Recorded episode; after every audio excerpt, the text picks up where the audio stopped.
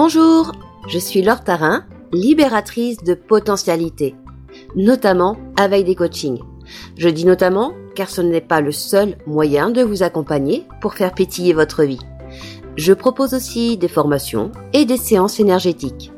Mais aujourd'hui, je vais vous parler surtout des coachings et plus précisément d'un des outils que je propose, car mes coachings en fait sont atypiques. Parce que pour moi, bah, le coaching c'est avant tout une façon de vous accompagner.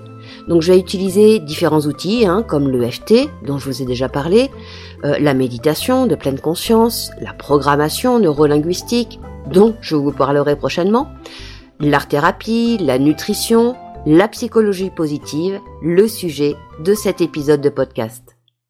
Alors pourquoi autant d'outils différents? Bah, tout simplement parce que moi, je suis persuadée qu'on est tous uniques et en même temps qu'on est tous complexes.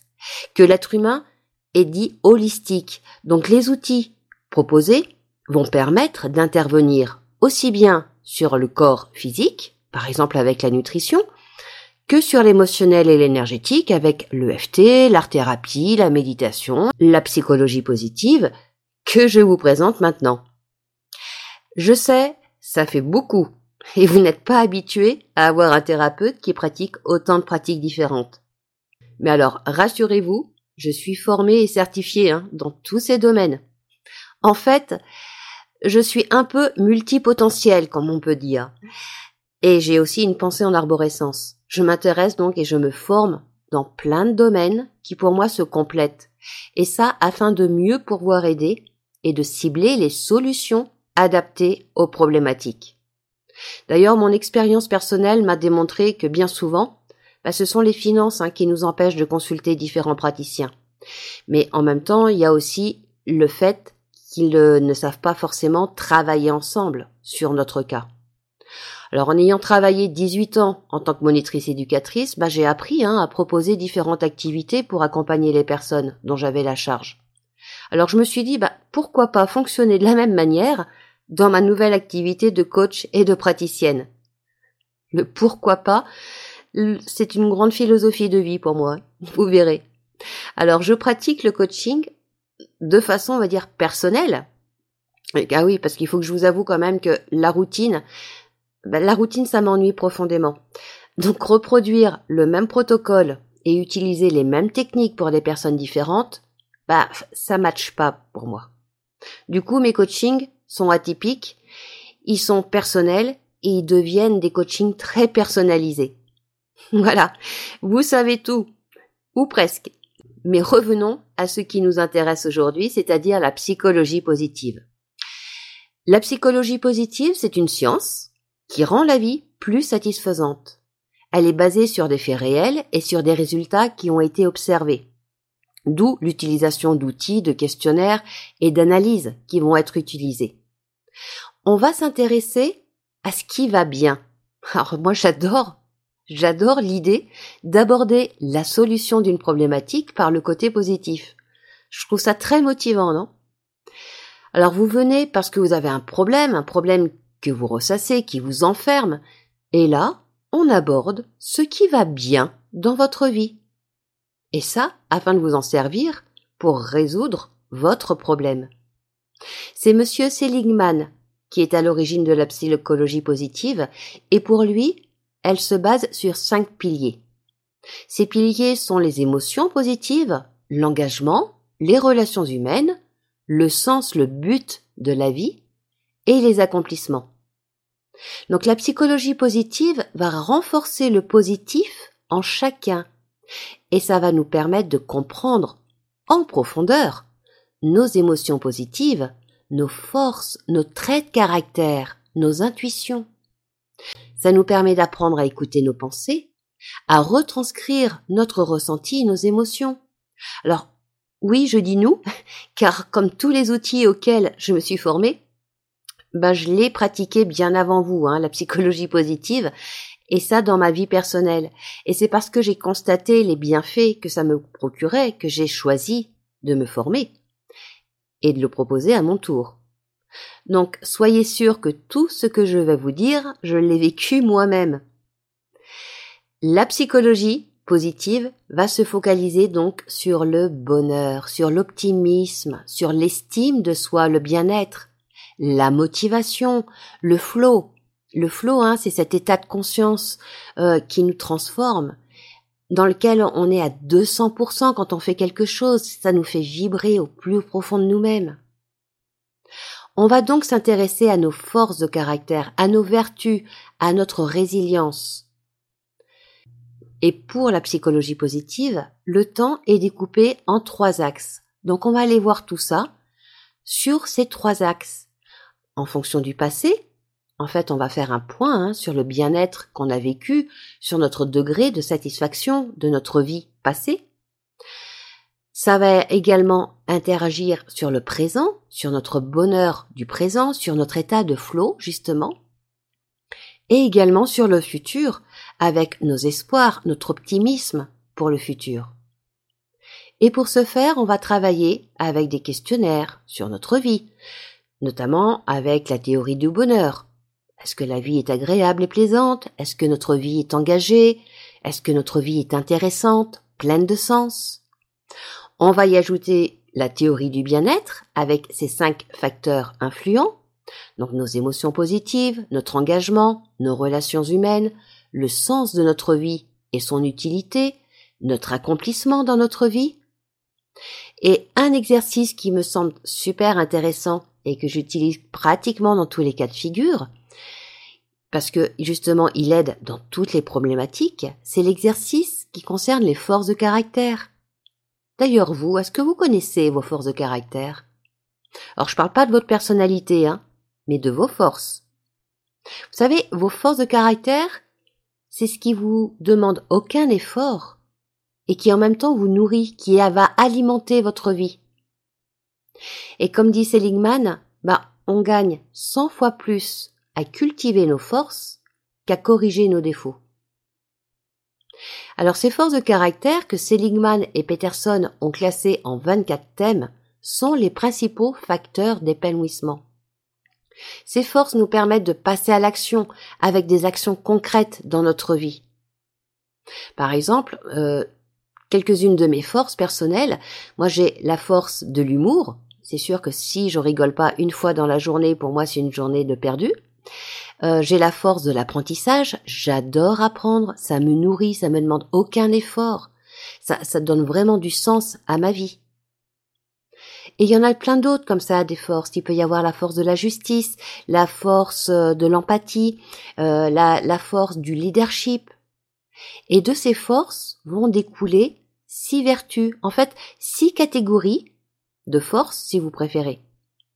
Et dans ces vertus, il y a la sagesse et la connaissance, le courage, l'humanité, la justice, la tempérance, la transcendance. Alors connaître ses forces et ses vertus, c'est bien. Mais ça apporte quoi? Ça apporte quoi de plus, me direz-vous? Eh bien, une fois que l'on a défini nos forces, hein, à l'aide d'un test tout simplement, eh bien on peut établir un lien entre justement nos forces de caractère et les situations de notre vie courante, notamment les situations qui nous posent problème. Et une fois qu'on a vu ça, eh ben on va établir un plan d'action avec des objectifs concrets afin de faire développer nos forces de caractère dans les situations qui nous posent problème. Nous allons nous servir de l'exercice de la roue des forces qui va nous permettre de hiérarchiser nos actions. On va prendre conscience de nos forces de la, et de la façon dont elles vont se manifester dans notre vie, la façon dont nous pouvons nous en servir. Car un point essentiel dans la psychologie positive, c'est le fait de se fixer des objectifs et de passer à l'action. Donc analyser, comprendre, ok, mais ce n'est qu'une étape, qui n'est utile que s'il y a passage à l'action. D'ailleurs, si vous vous rappelez de Cécile, hein, dans l'épisode témoignage, elle nous parlait bien de son besoin de passer à l'action, de tout ce qu'elle avait pu mettre en place et qu'elle a accompli concrètement après son coaching ou durant son coaching. Si vous vous rappelez, elle nous parlait carrément de sa liste d'envie hein, et des petites étapes qu'elle avait mis en place, comme par exemple l'envie d'aller marcher dans le sable, tandis qu'elle habitait la région parisienne. Et le fait qu'elle ait pu mettre des petites actions concrètes, des étapes concrètes, comme regarder un billet de train, euh, mettre euh, deux jours sur son agenda pour partir au bord de la mer, eh ben, c'est retrouver effectivement à pouvoir marcher dans le sable. Cette envie est passée du stade de rêve, rêver de marcher dans le sable, au stade de projet. Ah, ben, je vais me renseigner, je commence les petites étapes, j'achète des billets de train, je pose sur mon agenda deux jours pour partir au bord de la mer. Ce projet est passé au stade concret, réalisation, au moment où elle a pu mettre ses pieds sur le sable. Eh bien, toutes ces petites étapes, toutes ces petites mises en action concrète lui ont permis de trouver la motivation, la force, le courage pour agir sur ses envies, ses objectifs plus importants, tels que celui de changer de région et de travail. Sans compter que ces actes premiers bah, lui ont permis de déclencher en elle un certain nombre d'hormones, notamment la dopamine, l'hormone de récompense, lorsqu'enfin elle a pu marcher sur ce sable. Son estime d'elle-même également s'est développée, sa confiance en elle, ses facultés à agir, à agir pour sa vie, pour son bonheur, pour son épanouissement car se fixer des objectifs et passer à l'action engendre le bonheur. Ça permet de rendre heureux. Ça donne un sens à son quotidien. Ça permet d'améliorer notre image de nous-mêmes, de nourrir notre satisfaction, l'accomplissement personnel. Se fixer des objectifs, ça donne un but, une impression, de mieux contrôler son existence. On se sent plus efficace, plus confiant. On améliore, on renforce notre estime. Ça donne même un sens à notre vie, hein. Et ça nous aide à surmonter les moments de crise, les moments difficiles. Ça nous oblige un petit peu plus à interagir avec les autres, donc à développer nos relations, à se sentir moins seuls. Tout ça, bah tout ça, ça nous permet de ressentir des émotions positive. Alors petite précision, je parle bien d'émotions positives et de psychologie positive. Hein. Je ne parle pas de pensée positive, ni encore moins de pensée magique. Les pensées du style je vais bien, tout va bien. Hein Là, on parle des émotions, de ce que nous ressentons en nous. Ces émotions positives qui nous rendent, bah, qui nous rendent plus flexibles. Parce que quand on est heureux, quand on a confiance en nous, ben on est moins contrôlant.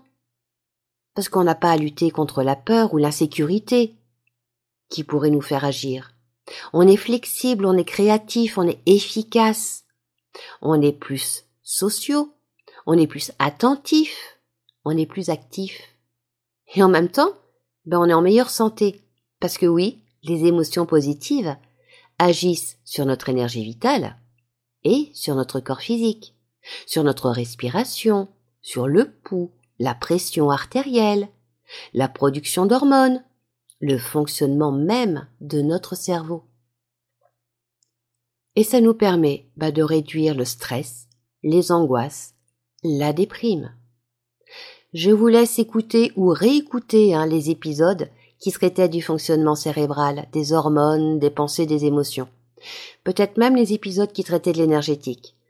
Vous verrez, ils sont encore en ligne, vous pouvez encore aller piocher dedans.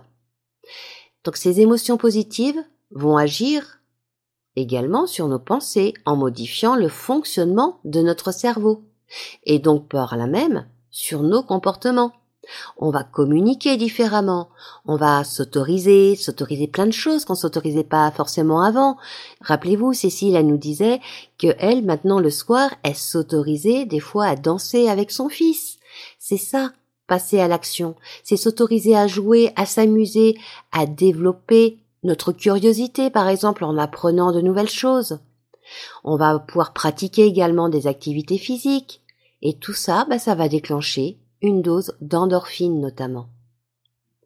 En passant à l'action, on va tester un certain nombre d'activités qui vont provoquer en nous des émotions positives, qui vont avoir un impact sur nos pensées pensées tournées vers l'avenir notamment, ils vont avoir un impact sur notre corps physique, tout en nous aidant à lutter contre les pensées négatives et les émotions négatives qui en découlent.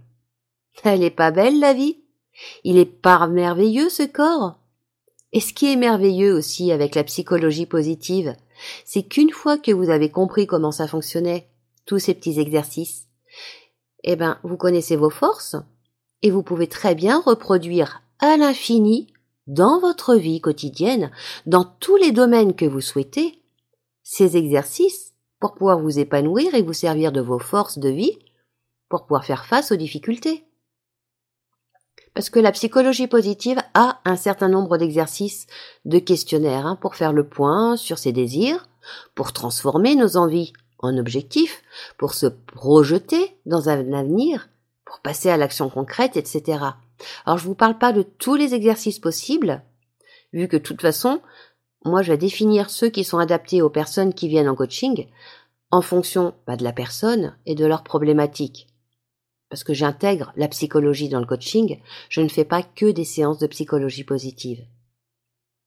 Et quand je parle de coaching, bah, je parle aussi bien de coaching de vie, de coaching énergétique, de coaching sur les addictions, de coaching émotionnel avec les enfants.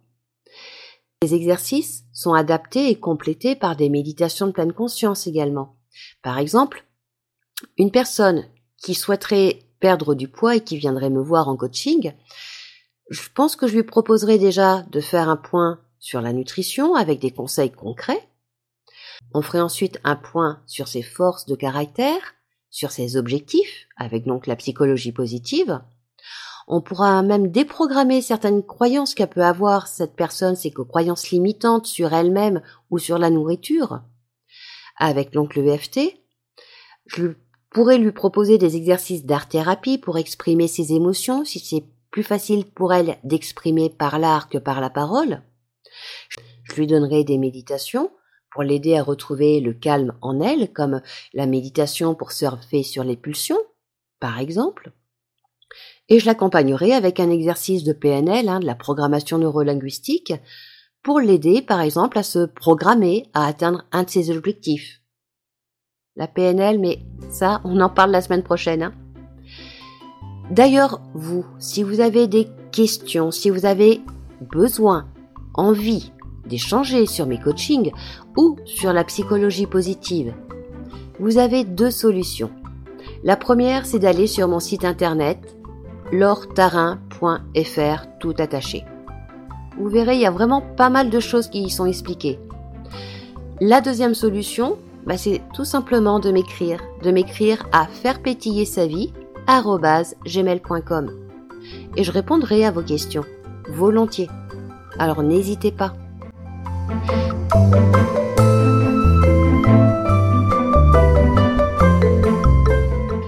Voilà pour ce petit point en ce qui concerne la psychologie positive.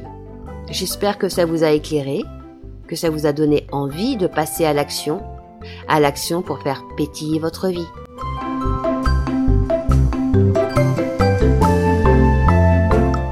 Je vous souhaite une très belle semaine et surtout, prenez soin de vous.